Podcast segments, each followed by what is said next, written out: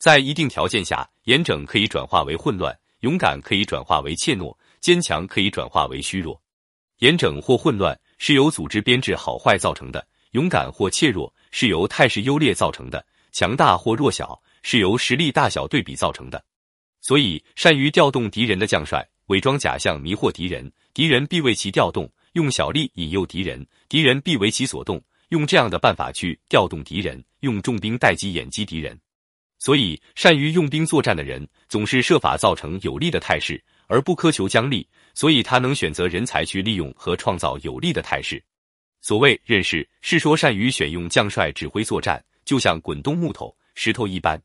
木头、石头的本性，放在平坦的地方比较稳定，放在陡斜的地方就容易滚动。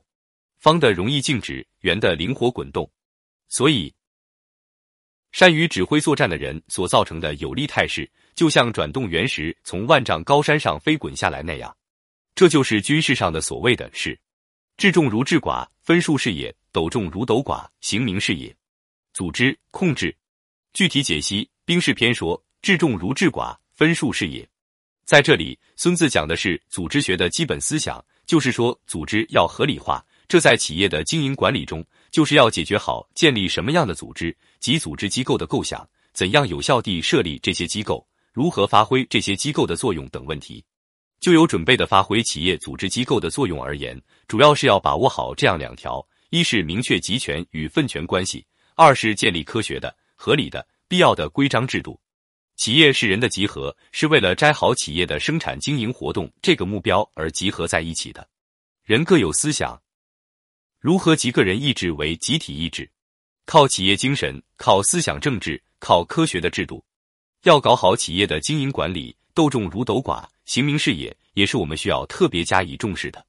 这是因为市场如战场，虚虚实实、真真假假的信息情况，如果不加以科学的分析判断，就一定会误入歧途。用今天的话来说，就是要使信息科学化。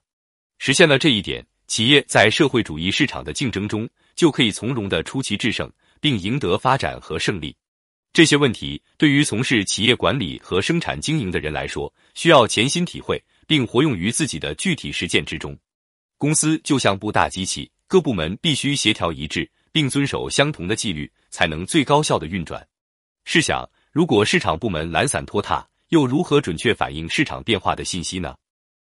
如果产品研发部门组织松散，又如何要求其完成产品上市计划呢？